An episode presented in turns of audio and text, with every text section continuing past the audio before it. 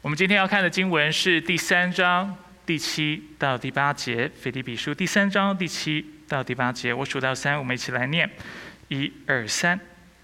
只是我先前以为对我是有益的，我现在因基督的缘故而当作是有损的。不但如此，我已把万事当作是有损的，因我已认识我主基督耶稣为至宝。弟兄姐妹，请坐。好吧，我们在开始前，我们再次低头，我们来做个祷告。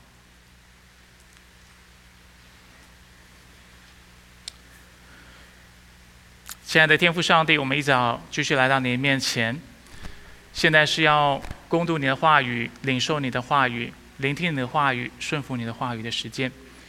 主，我们知道，在我们的生命当中，若没有你们的你的话语，主，我们就不知道当如何行；若没有你的话语，我们的灵命就没有办法得着喂养，若没有你的话语，我们就无法得着主你的应许和你的盼望。所以主一早来到你面前，主我们愿意在你面前来思想你的话语，领受你的话语，聆听你的话语，操练你的话语，活出你的话语。愿你的话语成为我们生命当中的光芒。所以愿一早主，我们来到你面前，求你的圣灵大大在我们当中来工作。打开我们的眼睛，打开我们的耳朵，打开我们的心，让我们能够真认识你。我们何等欢喜，能够来到你面前。主，我们也祷告，求你在我们当中来行那奇妙的工作，并且在这疫情当中，主你挪去我们的恐惧，直到没有一刻，我们的生命是没有上帝的掌权和掌管的。上帝，你永远护理我们，并且你是靠着你的智慧。你的大能，你的美善，在引导我们，在治理我们。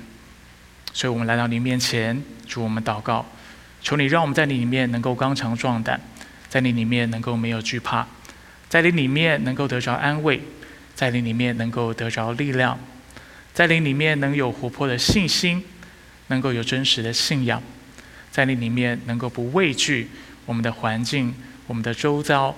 以及他人为我们带来的恐吓、威胁和惧怕，主来到你面前，为你在我们生命当中所做的一切，为你创造宇宙万物，为你降世来到我们当中，并且你要再来，向你身上感谢。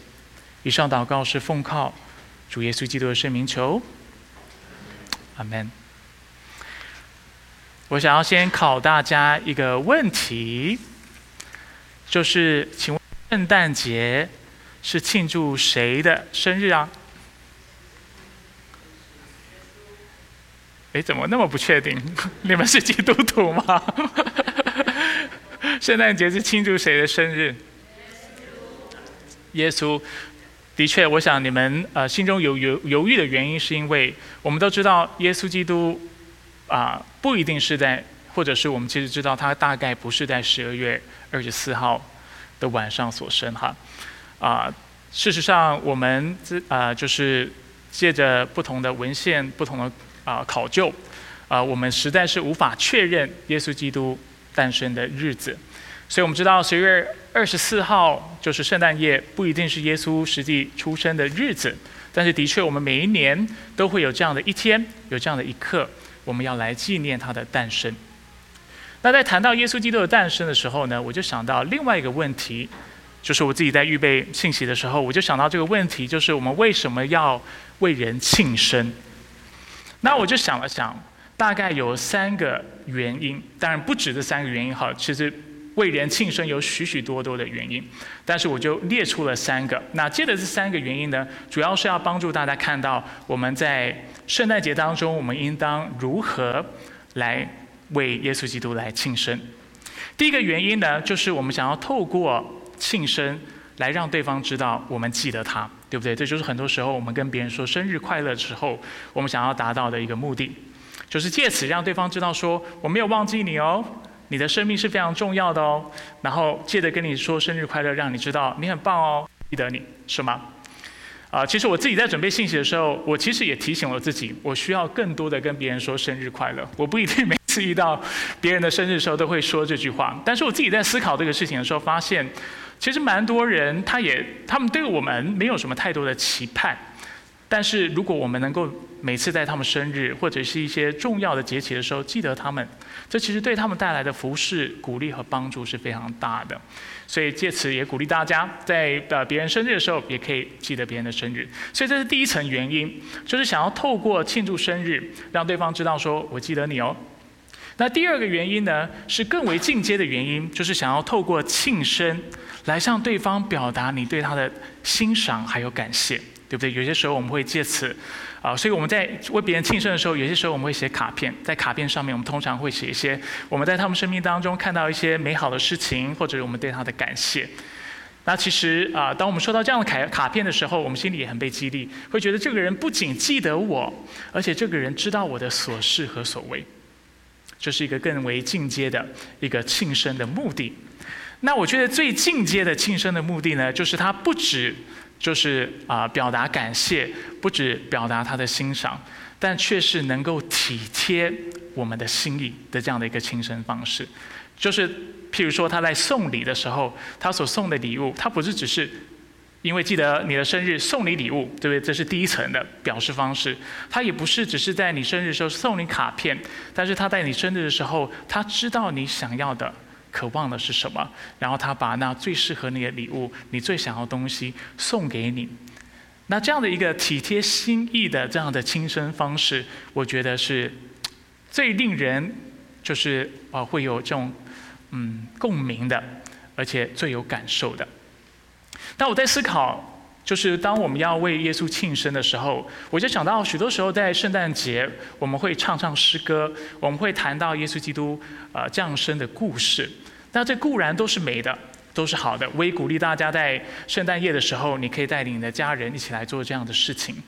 但是我想了想，我想耶稣基督希望我们为他庆生的方式，除了是要就是唱唱诗歌，或者是。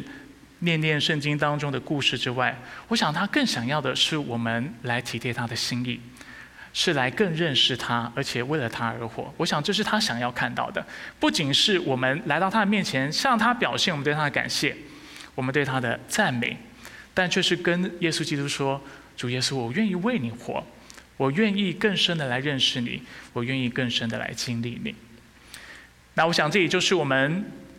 今天透过这个信息要向大家来传达的，就是在圣诞节当中，我想要带领大家来到神的面前，不仅是感谢他、赞美他，这是美好的；不仅是记得他，这也是美好的，但更是能够认识他，能够为他而活，能够经历他。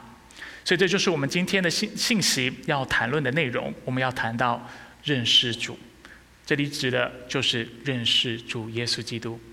信息有两个部分，第一个部分我们要谈到什么是认识主，借由今天短短的两节经文，或者是更准确来说是一节半的经文。我不知道大家有没有留意到，我第八节没有把它，没有把整节啊都打出来。刚才我们在宣读的时候，那我们透过这一节半的经文，我们要来思考什么是认识主。然后最后呢，犹如往常，我们会做一些非常简短然后精简的应用。所以我们来看什么是认识主。这个部分有两个大点。第一，借由今天的经文，借由保罗的描述，我们看到认识主是生命的改变，不再依靠肉体，却依靠基督。我想这也是耶稣基督对我们的心意，要我们在这圣诞的佳节当中学习，不再依靠肉体，但却学会来依靠他。我们来看一下今天的经文，三章七到八节。经文告诉我们：只是我先前以为对我有益的，我现在因基督的缘故而当作是有损的。不但如此，我已把万事当作是有损的，因我以认识我主基督耶稣为至宝。我们看到保罗的转变是非常剧烈的，在他认识了耶稣之后，我们看到他不仅是不在他。就是不再认为过去那对他有益的事情是没有意义的，甚至他说这些过去对我有意义的事情都是有损的。大家知道我在做的对比吗？他并没有说，只是我先前以为对对我是有益的，我现在因基督的缘故而当做是没有意义的。他不仅说这是没有意义的，他说我也把它当做是有损的。那保罗的转变是一个什么样的转变？只是一个观念上的转变吗？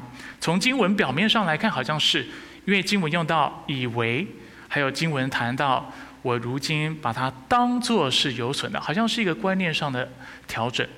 但是其实我们知道，上周的信息、上周的经文向我们清楚的表达、显明，这不仅是一个观念上的改变，但却是一个生活态度、生活方式的改变。大家记得上周我们主题谈到什么吗？有印象吗？保罗说，一个人如果依靠基督，他就不依靠肉体。所以他在这里所说的是：我以前以为依靠肉体，我依靠肉体对我是有益的。他以为。过去的他的这种生活方式，不是只是态度，不是只是观念，但却是依靠肉体的这样的生活方式，对自己是有益处的。那什么叫做依靠肉体？依靠肉体，我这里有为大家做了两个界定。第一个界定呢，是我们按着上下文所看到的。大家如果记得上周的信息的话，会记得我们上周谈到什么是割礼，大家记得吗？犹太人或者是基督徒相信，只有那真正受割礼的人。才能够做上帝的百姓，而在当时的教会，他们受到一个非常大的威胁，就是有许多犹太教的或犹太派的基督徒，他们教导人要受割礼、行律法，才能够成为上帝的子民。而保罗在上周的信息，应该说上周的经文，我的信息当中，他指出这些人其实是妄行割礼的，他们其实所做的不是真割礼，但他们却是。自残，大家还记得这个词汇吗？用的比较重，但这确实是保保罗想表达的意思。这些人以为他在做非常近前的事情，但是其实这些人在做的是依靠肉体，而背离了福音的本质。因为我们知道，人要得救，与上帝和好，成为上帝的孩子，成为天国的子民，他所能够依靠的或凭靠的唯一的方法是什么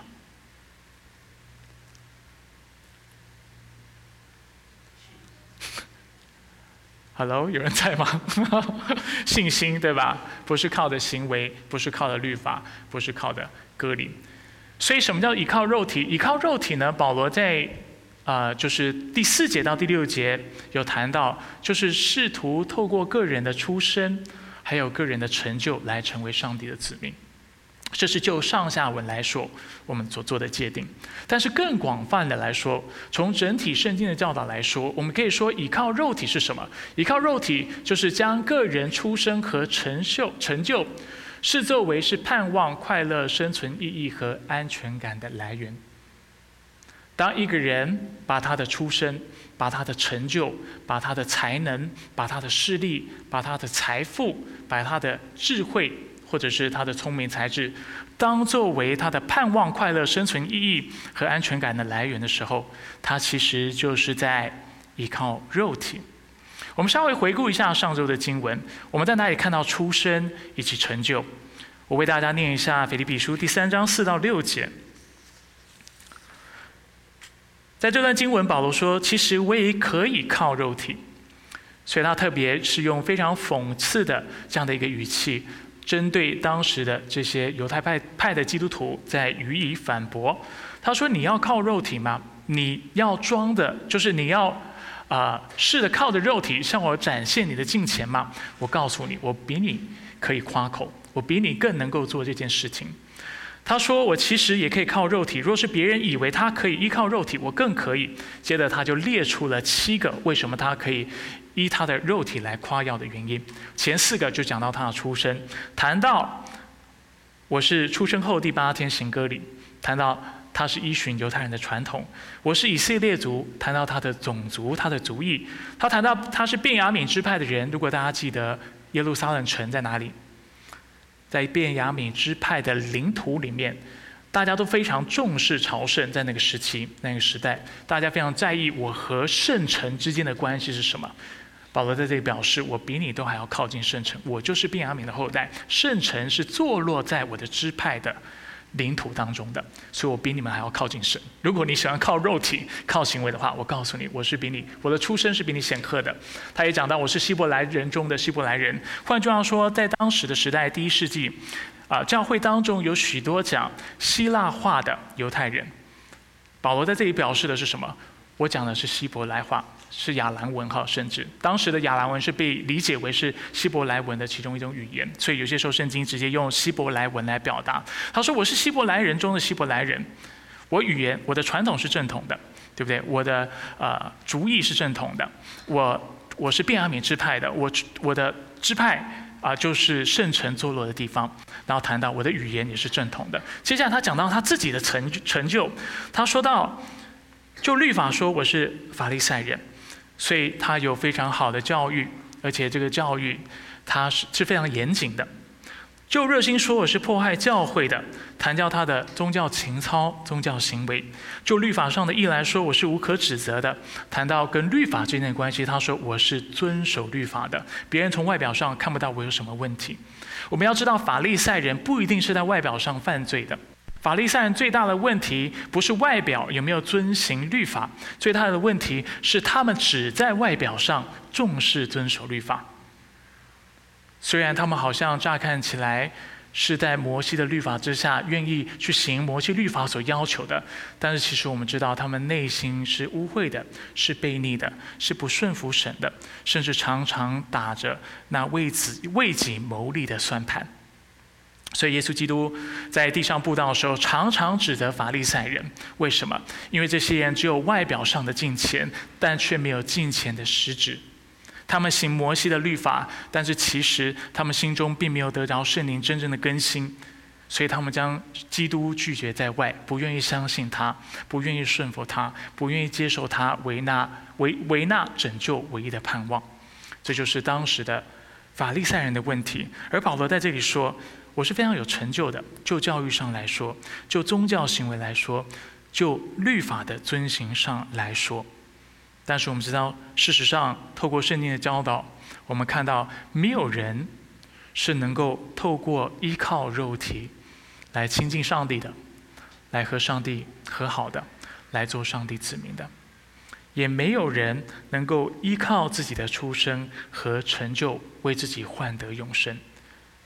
事实上，我们看多看到更多依靠，越爱依靠自己的，越容易迷失自己。啊，最近我们都知道，在异能界当中发生了一件大事情。如果这是你不知道的事，你就知道了些一些事情。当然，我们不想，我不想要过度的去苛责艺人，因为其实他所犯的错是一个，嗯，是我们众人的反省。让我们看到，我们每一个人都是如此的软弱；让我们看到，我们每一个人都有依靠肉体的趋趋势，有这样的倾向。而当我们依靠肉体的时候，我们会迷失自己的。他是一个迷失的人，他是需要福音的，他是需要带导的，他是需要有人陪伴的，他是需要有人啊把福音传给他，引导他来神的面前的，跟我们每一个人是一样的。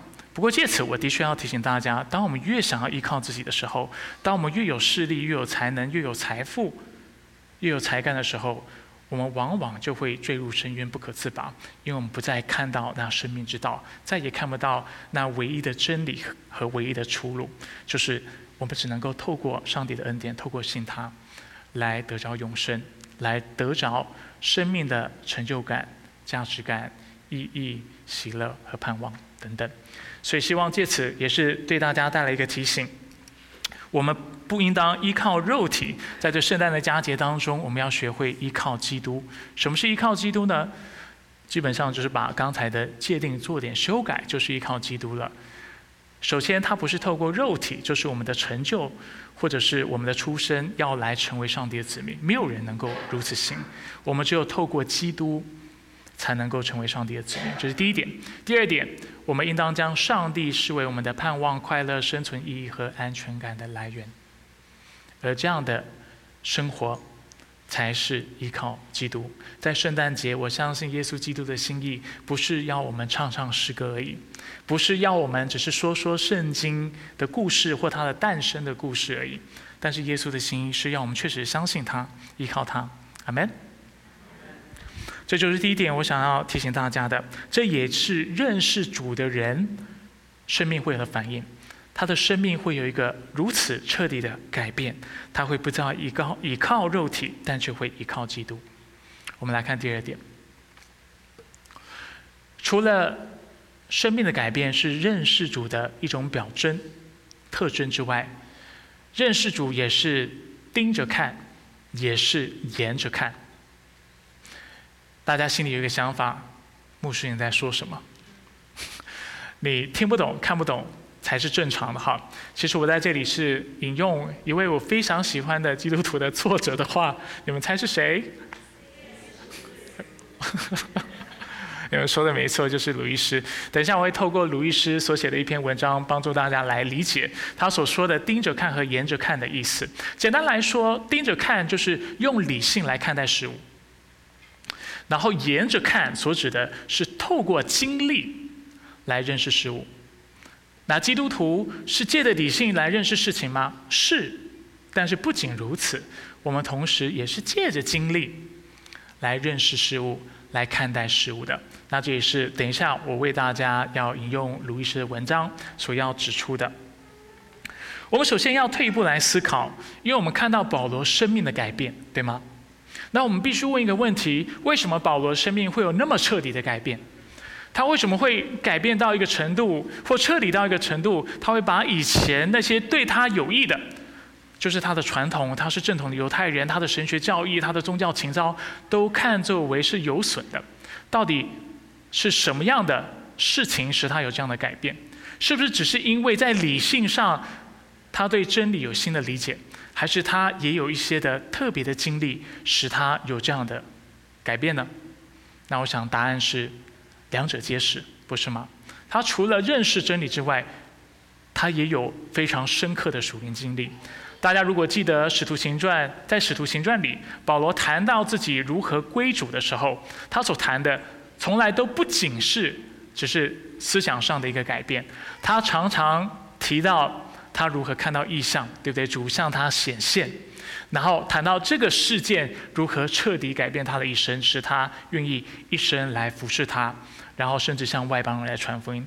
给大家一个例子，就是《使徒行传》二十六章，因为二十六章常被用来谈这个我们如何写见证。因为保罗在这段经文谈到他自己的见证。首先，他谈到他受呃，就是归主前他的光景是什么样子的。经文告诉我们，二十六章九到十节《使徒行传》。从前我自己认为必须竭力反对拿撒勒人耶稣的名。我在耶路撒冷也曾这样做过。我不但从祭司长得了权柄，把许多圣徒收在收在监里，而且他们被杀，我也表示赞成。包括在《使徒行传》一开始谈到的斯提凡，大家记得吗？所以保罗谈到他过去他的信念是什么？他之所以改变，他接下来告诉我们，不是只是一个信念上的改变、意志上的改变，但却是因为他经历了主，所以他有一个更深刻的改变。我们看一下他经历了什么事情。二十六章十三到十五节，他说：“我在路上，这时候他是要去迫害基督徒的。中午的时候，看见从天上有一道光，比太阳还亮，四面照射着我和跟我同行的人。”我们都扑倒在地，我就听见有声音，用希伯来话对我说：“扫罗，扫罗，你为什么迫害我？你用脚踢刺棒是自找苦吃的。”我说：“主啊，你是谁？”主说：“我就是你所迫害的耶稣。”保罗有经历吗？他生命的改变绝对不是只是因为在理性上有了改变，所以他。生命有了那么大的转变，但却是因为他也深刻的而且真实的经历了主。接下来我们看到他归主后做了什么事情。这个事件如此的真实，对保罗说如此的深刻，所以完全改变了他行为和模式。他说：“因此，我现在大马士革，后在耶路撒冷和犹太全地以及外邦，劝勉他们当悔改归向上帝，行事与悔改的心。”相称，看到这个事件，对主的经历深深的改变了他。谈到这里，有一件事情要提醒弟兄姐妹，就是虽然经历主很可能是信主的原因，但却不一定是信主的条件。听懂我们的意思吗？保罗归主是否是因为很大的事件、很大的经历而使他信主？的确是，对不对？他经历一件非常大的事情，经文也如此描述，让我们看到他归主的原因。然后也看到归主的这样的一个结果，但是我们要非常留意，在读圣经的时候，不把这些描述性的经文当成圣经对我们的要求，把原因当成条件来看待。举例来说，我今天是开车来教会，开车是原因，来教会是结果，是吗？但是我来教会是否一定要透过开车来作为唯一的条件呢？有没有可能是别人接我？有没有可能是步行、骑脚踏车，或者坐巴士？有可能，对吧？所以我在这里要提醒大家，就是当我跟大家分享保罗是有真实经历的时候，我的确是要让大家看到基督徒会有经历的，这一点是我要肯定的，并不是要告诉你要有经历才能信主，或者是你要信主前一定都要有像保罗这种这么大信主，不是这个样子的。因为保罗信主，他的经历其实只是他信主的一个原因，但却不是圣经启示我们告诉我们信主的条件。信主的唯一条件是相信福音，信基督，这就是圣经唯一让我们看到的。但是退一步来说，的确信主的人都有经历，而我们每一个人共通的经历是什么？就是信心的经历，就是我们会在有一刻突然发现我们。相信神，然后不仅相信神，也相信圣灵所说的话就是圣经里面的话。虽然我们理性还没有过去，还有很多事情我们无法明白，但是上帝就将一个经历给了我们，就是这种信心的经历。所以经历肯定是存在的，但是不一定像保罗所经历的这么剧烈。但是另外一方面，我也想提醒弟兄姐妹，我们的经历不能只是提停在这个信主有信心的经历，因为我们看到圣经除了教导我们要有信心之外，它也要我们满心期盼信心所结出的果实。包比如说仁爱、喜乐、和平、仁爱、恩慈、良善、信实、温柔、节制，是吗？这都是圣灵在我们生命当中所会结出的果子，就是我们这些倚靠神的人能够期盼有的经历。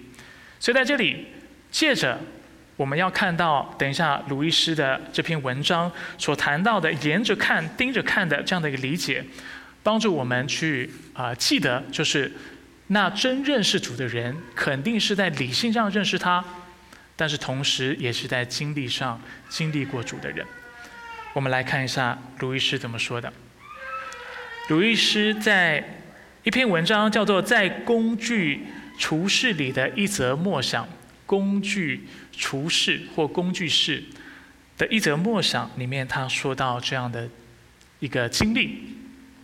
他说：“有天，我站在漆黑的工具房里，偶然注意到外边的阳光透过门缝射进了一道光芒。从我站的角度盯着光去，这道光芒充满了浮动的灰尘，但却是房内最显眼的东西。”房内四周一片黑暗，我无法借着它看见其他东西，能看见的就是光线的本身。大家能够体会或者想象这样的一个意境吗？在一个工具房，有一个门缝或裂缝，我们看到光照进来，照进来的时候，我们看到很多的灰尘，对不对？我们在光的照耀下或阳光的照耀下，透过窗户，我们也常看到这样的一个状态。那鲁伊斯表示，在这样的一个状态之下，他看不到房间的四周围，但是他看得到那个光柱。这是一种体验，他接着说：“他说，然后我稍微移动了一下，好让光线正好落在我的双眼上。瞬时间，先前的整个图景都不见了，我看不到仓房，更看不到那道光芒，倒是沿着光芒透过门上的细缝。”啊，看到外边树枝上摆动的树叶，以及那九千多万里以外的太阳，沿着光芒来看，跟盯着光芒来看，诚然是非常不同的两种经验。所以他谈到，他移动了他的脚步，走到那光芒下，然后向着光芒看去。所以从他看到那缝中呢有树枝的摇摆，然后树枝后面有太阳。但是，他他他表示这样的一个经验，跟可能离这个这道这束光有点距离，从另外一个视角来看这束光的经验是非常不同的。大家可以想象吗？OK。然后在他的这篇文章当中呢，他就如此默想。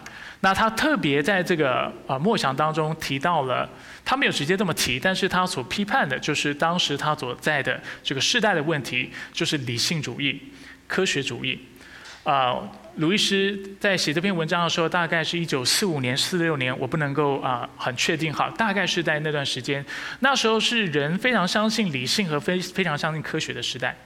现在我们所在的时代不一样，我们是后现代主义，就是因为大家对理性啊有非常多的保留，我们也认为理性没有办法解决所有的问题。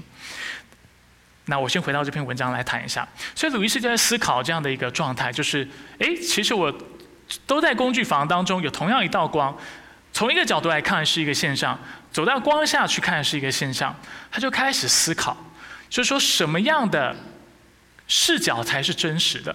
是站在光下去看那光，才是对光有正确的理解，还是从旁边的角度去看那道光，才是对光有正确的理解？那简单来说，鲁易斯的结论是两者皆是。那他就举了一些例子，他说，譬如说爱情，爱情如果我们是沿着看的话，沿着看就是说不是站在光下来看，是从旁边看哈，大家能够明白吗？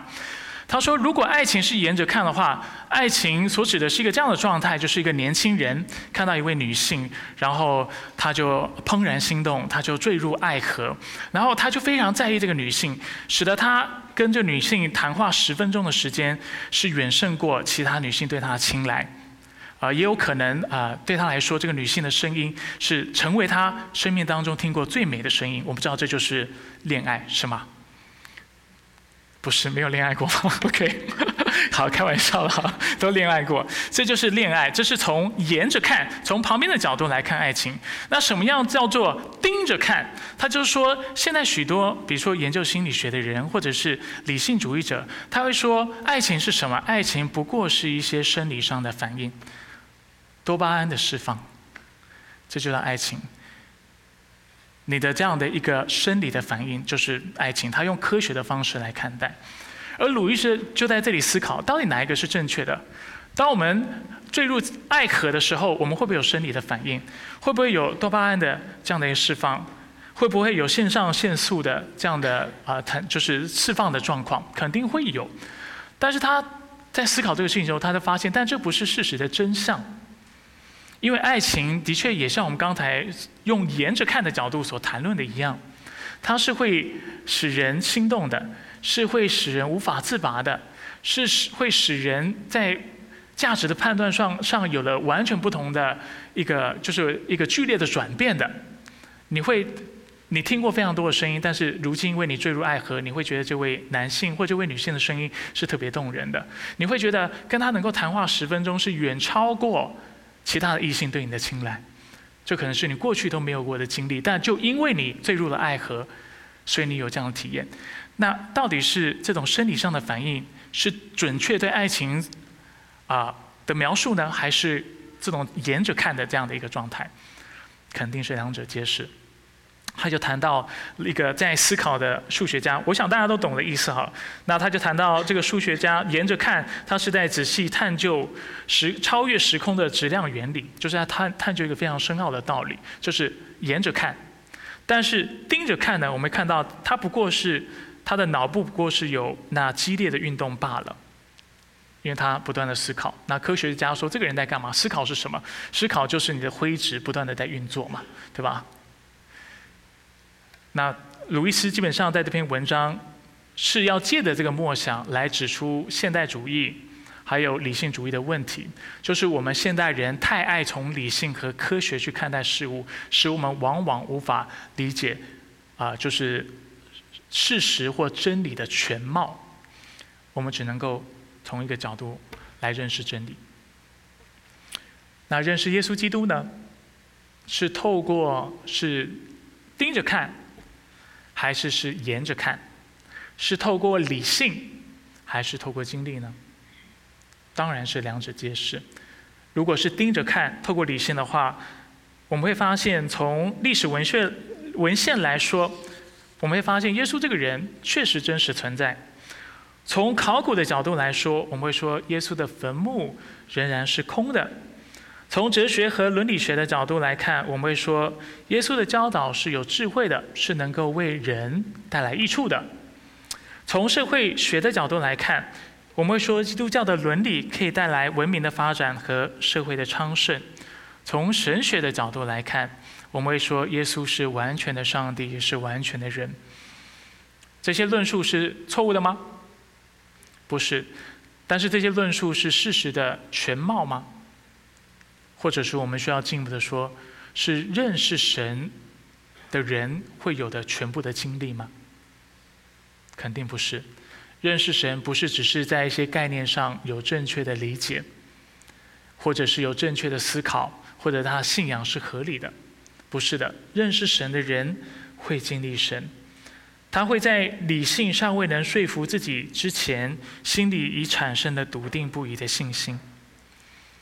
经历神、认识神的人，能在面对苦难时，心里能因为认识主而得到安慰和平安。这样的人能够透过诗歌、透过听见证、透过听上帝的话语，来感受到上帝的爱。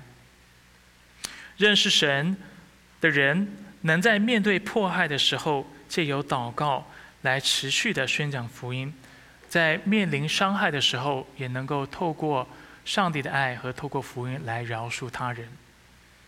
认识神的人是能够在服饰中经历各样的辛劳和辛苦，但却持续有大喜乐的。这才是真正的认识神。所以认识上帝是盯着看，也是沿着看。我再次为大家做解释哈，盯着看是什么意思？就是从理性来认识这位神。鲁易斯没有否认理性的重要性。我认为圣经在许多的地方也让我们看到理性的价值。刚才所讲的这些的内容，尤其从理性的角度来看，对护教学来说，对信仰的对话来说，都是非常有价值的。而且在这方面能够啊，就是去啊生根，或者是在这方面能够多做研究，对我们信心是能够带来很大的帮助的。事实上，我们必须说，只沿着看或只盯着看，都会带来属灵的亏损。大家认同吗？如果你只盯着看，你的信仰会非常冰冷，你的信仰会啊啊会是没有生命力的，甚至我们必须说，那不真的信主的人都能够盯着看神，懂我意思吗？他能够研究神，也能够做出很多跟神或跟信仰有关的正确论述，但这样的人不是真认识神。同时，我们也必须说，只只沿着看，或者是透过经验来认识主的人，也是很危险的，因为他可能会啊，让他的经验、让他的情感来主导决定到底什么是真理，但是却忘了他需要常回到圣经，常回到上帝的话语面前来思考。虽然我有那么深刻、真实的感受，但这样的感受真的是从神而来吗？还是是从我自己的情感而来？等等，这样的思考是非常有必要的。所以，那真正认识神的人，肯定是 是盯着看，也是沿着看的。他对主有理性的认识，对主也有经验上的认识。犹如鲁伊斯借的这篇文章，要提醒当时的读者，他当时其实所谈的主要不是信仰，他谈到的就只是对事实的探究。他讲到的是世界观跟人怎么看待世界。啊，但是我认为他的文章，呃，抱歉，刚才没有讲完，就是他写这篇文章主要是要帮助我们去意识到，就是只从理性来看到事物是非常匮乏的，啊，这个视角是非常单一的，我们必须从经历上也来认识这个世界。那同样的，啊，借着他的这文章，也这也是对借着今天的经文，我也想提醒弟兄姐妹，就是我们对主的认识不能只是理性上的，但也必须是经验上的。所以鼓励大家在主面前常常跟主祷告，愿主让我们能够更多的经历他。大家要留意这个逻辑的先后关系，不是经历他才信他，而是因为信他，而且圣经告诉我们，那信他的人会结出圣灵的果子，经历上帝的信实。所以我们渴望这样的经历，我们渴望上上帝在我们生命当中彰显他自己，而且带下那奇妙的作为。最后，我们来做一些精简的应用，要谈到三点。所以今天我们谈到什么叫认识主？认识主是生命的改变，刚才提到了。那生命的改变指的是我们不仅，抱歉，应该说我们不应当依靠肉体，但我们却应当依靠基督，这是生命的改变。而且同时，我们的信仰应该是盯着看，也是沿着看的，这才是真正认识神。不止在理性上不断的成长，但是也不断的经历神，这些经历是非常重要的。那我们接下来要来思考，那我们要怎么样应用今天的理解呢？我们要怎么样在主里有更多的经历呢？大家也许啊会以为我会给你们很多的方法，但是为了不想让大家走偏，我们需必须先退一步来思考，圣经所提供的唯一的方法或绝对的方法是什么？如果今天我们要经历主，我们首先要做的事情。还是相信他，是信靠他，是借的信心，不是借的人的行为，也不是借的人的一些的手段，来啊去啊去营造这种属灵的氛围或者种属灵的感受。我们要经历神，圣经告诉我们最主要的方法，还是来到他的面前，来相信他。我们今天在信息当中，我们界定了什么叫做依靠基督。我们说到依靠基督是通过基督来成为上帝的子民，并且将将上帝视为盼望、快乐、生存意义和安全感的来源。其实这样的一个界定方式是来自于星辰要理问答，他谈到什么是偶像的崇拜。他这么说，我们看一下下一个界定。他说什么是拜偶像呢？他说拜偶像就是信靠受造之物。而不信靠造物之主，为我们盼望快乐、生存意义和安全感的来源。有没有看到后面谈到的几点？不论是盼望快乐、生存意义或安全感，都是来自这个问答。有看到吗？而这里让我们看到，我们要怎么样得到盼望？我们要怎么样得到快乐？我们要怎么样找到生存的意义和得着安全感？他并没有要我们靠行为或靠方法，他告诉我们，我们要信靠造物之主，我们要借由相信主。什么叫做相信主？大家还记得我们常常怎么界定吗？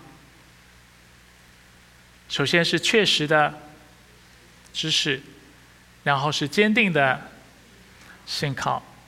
所以一方面我们要相信上帝的话都是真的，圣经的应许都是真的，这是一个判断。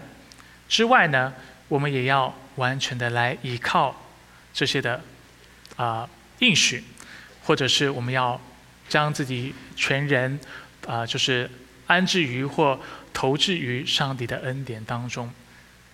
这就是信靠，一方面相信是真的，另外一方面相信我就是按照圣经的方式来活，按照上帝的应许来活，我就必要得着，而且经历他的信实。经历他在圣经当中所应许的，啊，比如说圣灵的工作，或圣灵要结出的果子，所以这是我第一点要提醒大家的。在这圣诞的季节当中，我们要怎么样来庆祝耶稣基督的诞生呢？犹如我们今天信息一开始所谈的，耶稣基督的心意不是要我们唱唱诗歌，诗歌是好的哈，大家千万要理解我的意思，我不是反对唱诗歌，但是我们不能只是停在唱唱诗歌。不是读读有关于耶稣基督诞生的故事，耶稣基督要我们相信他的话语，相信他是道路，是真理，是生命，相信我们得着永生的唯一方式是借着他。所以，当我们要来庆祝圣诞节的时候，我们需要先来到神的面前，问自己一个非常真实但却非常重要的属灵问题：就是我是否相信他的话语？一方面相信是真的。二来，我是否愿意依靠他，依靠他的恩典，依靠他的应许？